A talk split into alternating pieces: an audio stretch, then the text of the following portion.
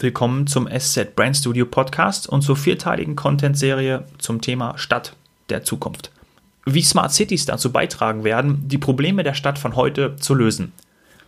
Supporter dieser Themenreihe ist die HSBC. Mein Name ist Dominik Hoffmann und wir befinden uns schon in der dritten Sendung aus dieser Themenreihe Stadt der Zukunft. In den nächsten 20 Minuten wird es um dieses große Thema CO2-Steuer gehen. Warum geht uns das alle etwas an? Der Ausstoß von Treibhausgasen ist eines der größten Probleme der Menschheit. Sie kennen das aus Städten wie Mumbai oder Shanghai. Deutschland verfehlt momentan die Klimaschutzziele. Eine CO2-Steuer könnte Unternehmen und auch Haushalte zu einem Richtungswechsel motivieren. Ich habe für Sie recherchiert, dass es in 46 Ländern der Welt bereits eine Steuerabgabe dafür gibt. Wie jetzt die Welt CO2 besteuert und was genau geändert werden muss, damit es tatsächlich effektiv ist, dazu werden Sie heute Professor Dr. Andreas Knie hören. Er ist Sozialwissenschaftler am Wissenschaftszentrum Berlin und Professor für Soziologie an der TU Berlin. Ich nenne Ihnen seine Forschungsthemen Verkehrsforschung, Technologiepolitik, Wissenschaftspolitik und Innovationsforschung. Los geht's. Lieber Herr Professor, danke, dass Sie sich die Zeit nehmen und herzlich willkommen. Hallo, ja, ich danke auch. Lassen Sie uns optimistisch sein und die Welt verbessern. Es gibt nicht wenige, die sagen, dass der Klimaschutz auch oder vor allem finanzielle Anreize braucht, um voranzukommen. Sehen Sie das auch so?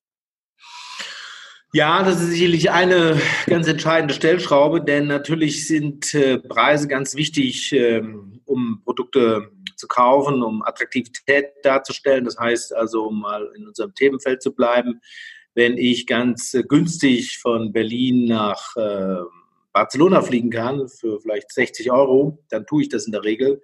Würde dieser Flug aber 600 Euro kosten, dann würde ich es wahrscheinlich weniger tun. Das heißt, Preise sind ganz entscheidend für das Verhalten. Das ist richtig. Mhm. Anfang Juli hat ja Bundesumweltministerin Svenja Schulze drei Gutachten vorgelegt für eine sozial gerechte Bepreisung des Treibhausgases.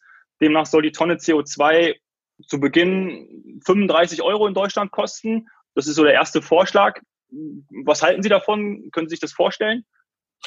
Allein, dass die Debatte darüber beginnt, die war ja nun lange überfällig und in Expertenkreisen ist sie ja schon seit 10, 20 Jahren äh, geführt worden dass die Politik das jetzt aufgreift, ist schon mal gut.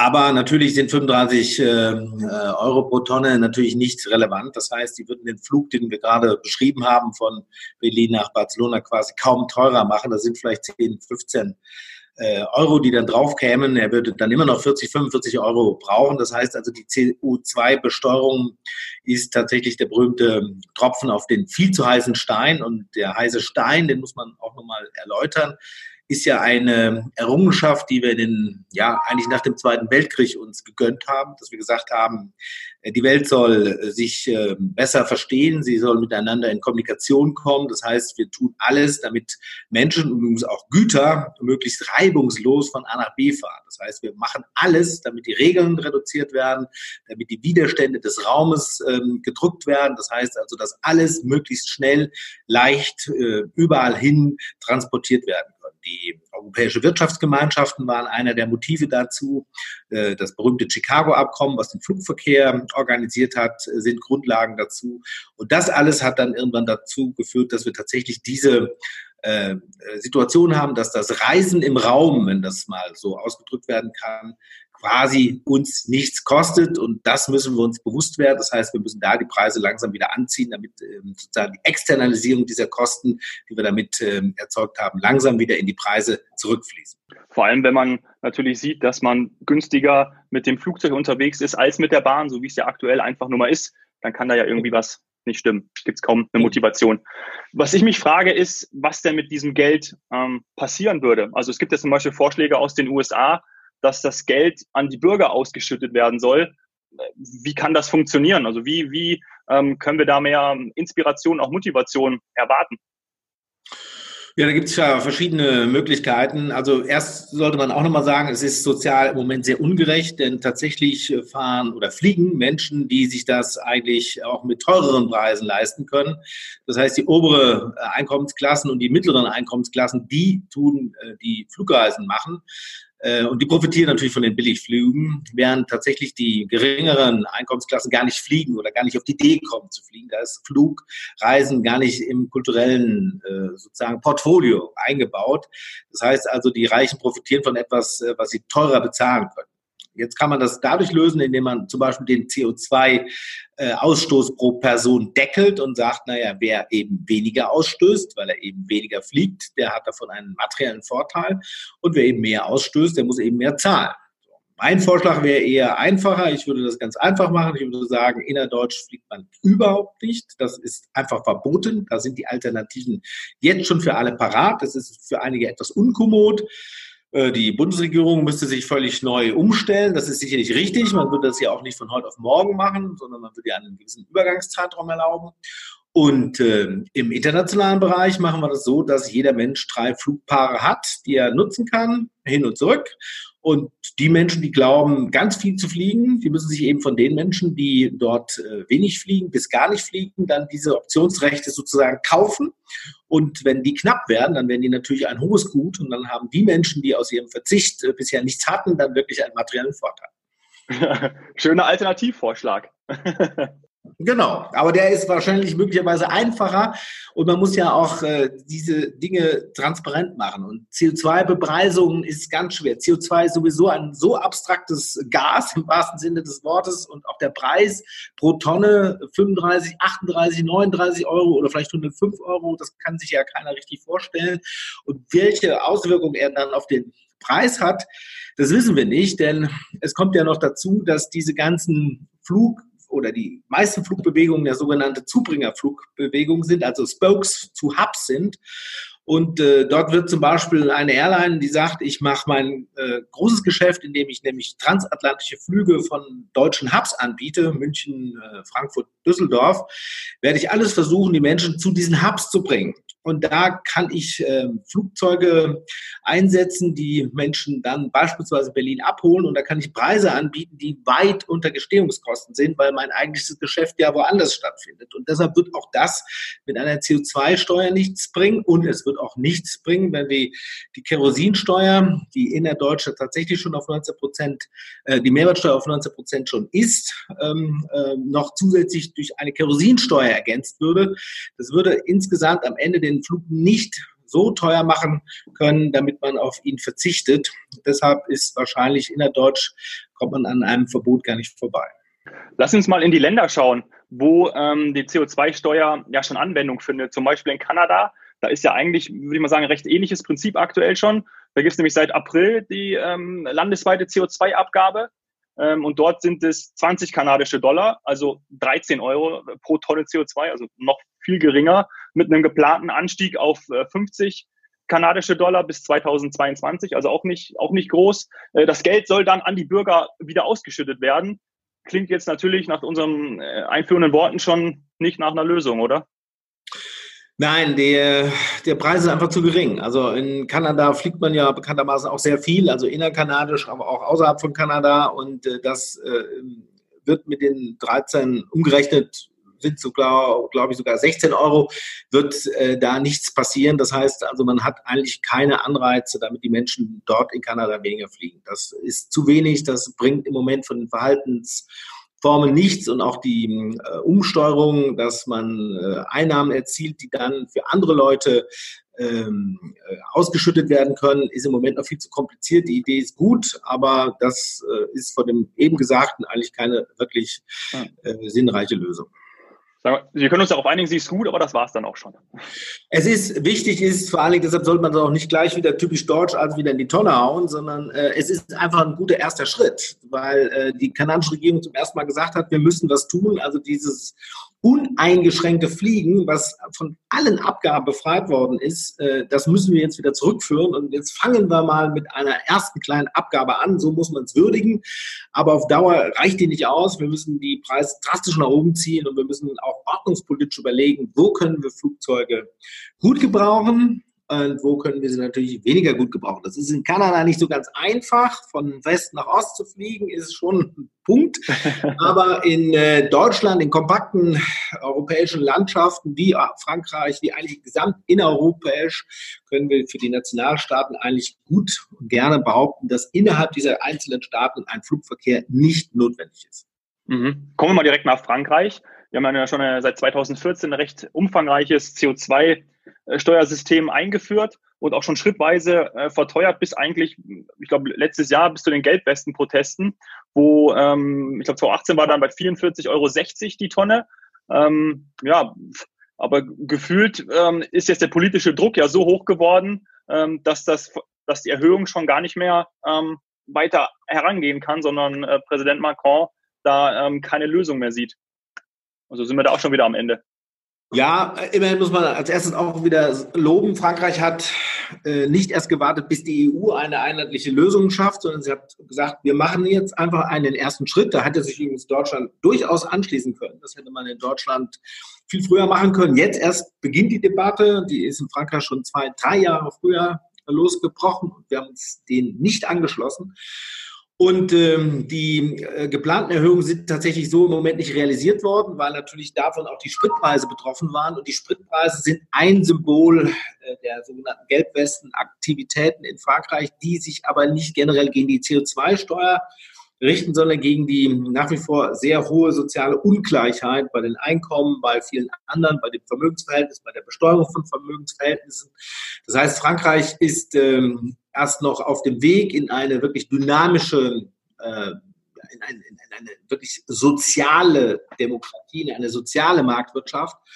Und ähm, da war die CO2-Besteuerung nur ein Teil äh, des Problems. Das heißt, man könnte die durchaus, wenn man sie vernünftig argumentiert, wenn man sie mit Umverteilungsaktivitäten verbindet, auch in Frankreich wieder aufnehmen. Die ist jetzt nur vorübergehend storniert worden sozusagen.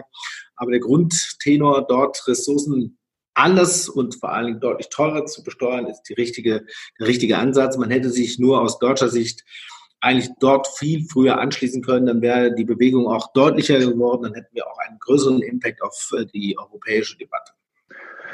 Interessant ist, dass es in Schweden als nächstes Beispiel, um das anzuführen, ja auch heute schon deutlich teurer ist und da hm, es keine gesellschaftlichen, politischen Probleme zu geben scheint. Ähm, dort liegen wir bei 111 Euro umgerechnet pro Tonne. Ähm, weltweit der höchste Preis, habe ich gelesen. Was machen die Schweden so viel anders, dass das da funktioniert?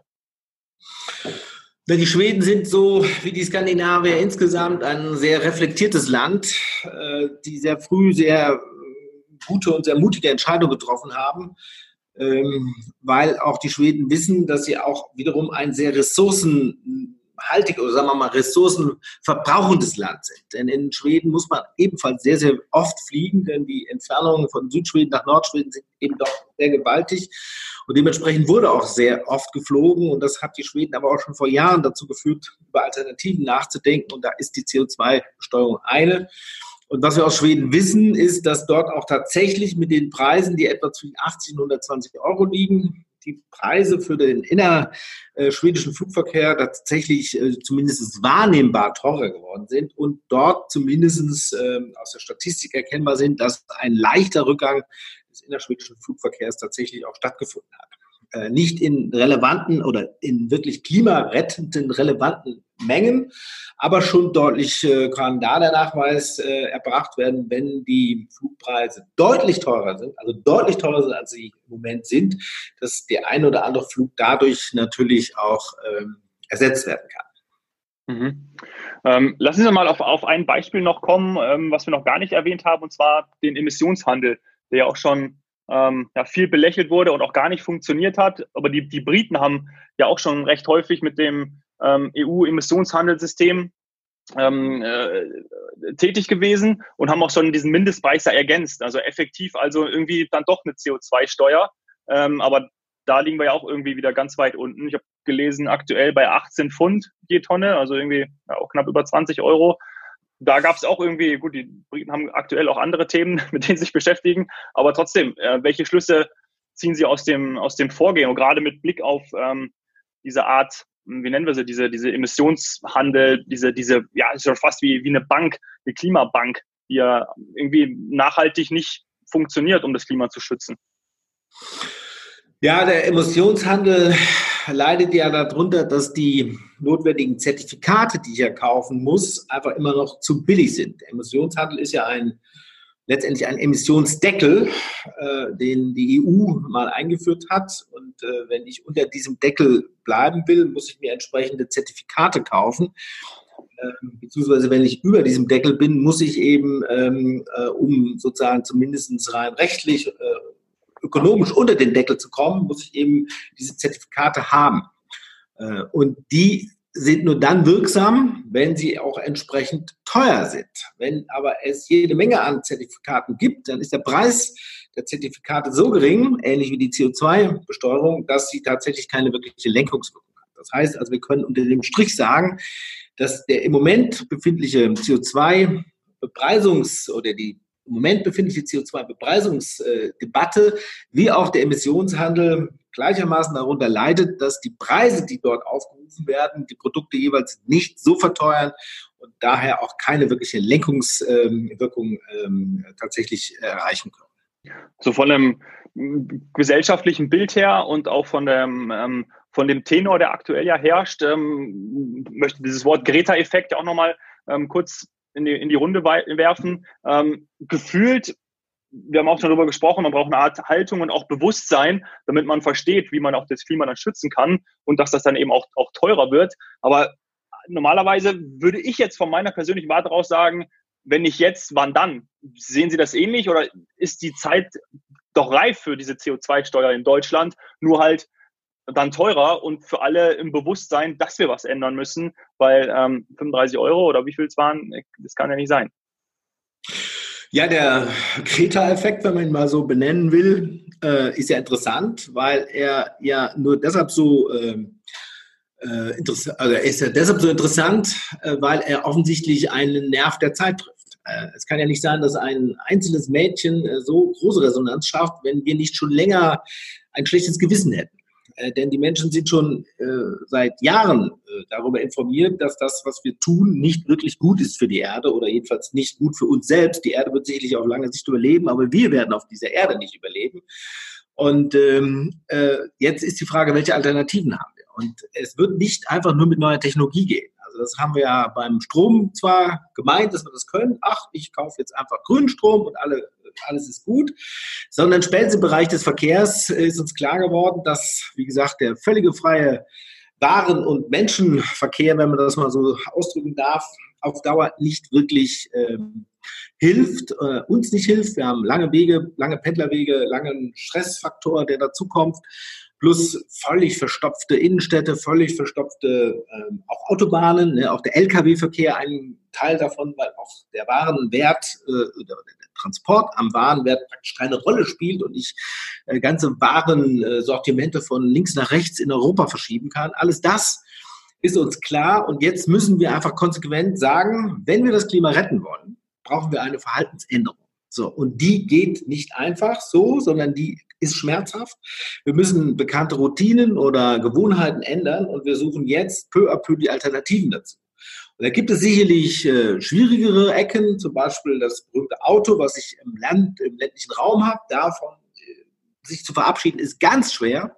Wenn ich das Auto im Kopf hier hatte, wenn ich da mein Haus gebaut habe und meine, meine Familie gegründet habe, dann kann mir das Auto, was also quasi die Voraussetzung dafür war, dass ich ein solches Leben überhaupt führen kann, nicht einfach genommen werden. Aber zurück zum Flugverkehr, da gibt es schon Möglichkeiten, diesen dramatisch einzuschränken, dieses Jet-Setten, mal schnell in die Dominikanische Republik fliegen, um All-Inclusive-Reisen zu machen oder mal kurz zum Tauchen auf die Malediven zu fliegen. Ich glaube, da sind die Menschen bereit, das deutlich zu reduzieren. Und ähm, da hilft eine Bepreisung über CO2 oder über Emissionshandel wahrscheinlich auf Dauer nicht, sondern wir müssen da ordnungspolitisch äh, rangehen und dann sind wir wieder dabei, dass wir die Mengen dieser Aktivitäten wahrscheinlich rein ordnungspolitisch begrenzen müssen.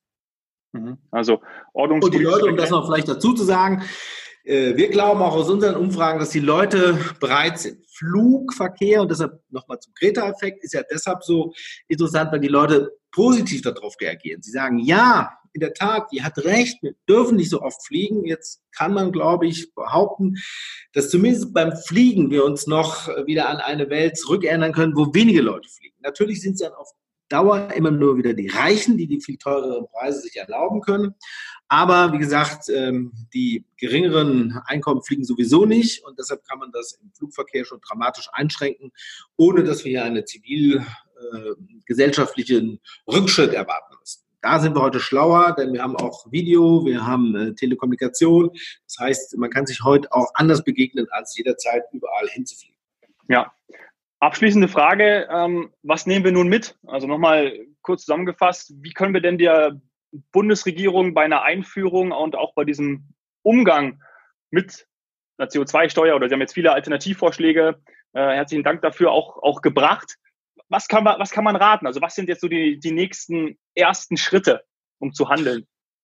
Man kann ihr raten, dass sie viel mutiger herangehen soll. Ne? Ich meine, wenn ein Herr Söder schon darüber nachdenkt, dann weiß man, offensichtlich ist das ja doch in der Mitte der Gesellschaft schon mal angekommen und das ist noch viel weiter angekommen. Die Leute wissen, dass das so nicht weitergehen kann. Die Leute ähm, wollen klare Alternativen haben, wenn es heißt, okay, innerdeutsch kann nicht mehr geflogen werden, das werden wir in zwei, drei, vier Jahren äh, absenken und dann ganz verbieten, da müssen die Alternativen herbei. Und da haben wir auch schon angefangen. Die Deutsche Bahn muss eine ganz andere Qualität liefern. Das heißt, wir müssen uns viel mehr kümmern um Alternativen wie Schienenverkehre. Und es muss äh, zum Beispiel auch äh, die Möglichkeit gegeben werden, dass Menschen nicht jeden Tag zur Arbeit fahren müssen, sondern dass es ein Recht gibt, dass man vielleicht ein oder zwei Tage von zu Hause oder von einem anderen Ort seine Arbeit machen kann, sodass die Wege reduziert werden können. Also wir müssen viel offensiver über Alternativen nachdenken. Und der Tipp an die Bundesregierung ist, die Menschen sind dort gedanklicher schon viel weiter bei der Abcheck, beim Abmessen ihrer Alternativen, als man denkt. Und deshalb kann die Bundesrepublik sich erlauben, viel mutiger, aktiver diese CO2-Bepreisung plus ordnungspolitische Ergänzungsmaßnahmen einzuführen. Herr Professor Knie, ich danke Ihnen für das Gespräch. Danke für Ihre Zeit. Danke für Ihre Alternativ- und Lösungsansätze. Herzlichen Dank. Liebe Grüße nach Berlin. Gerne noch. Ihnen auch viele Grüße und auch einen schönen Tag. Ich möchte mich bei Ihnen fürs Zuhören bedanken und lade Sie recht herzlich dazu ein, auch bei der vierten Sendung zum Thema Mobilität einzuschalten. Das war ein SZ Brand Studio Podcast zur Themenreihe Stadt der Zukunft, präsentiert von HSBC.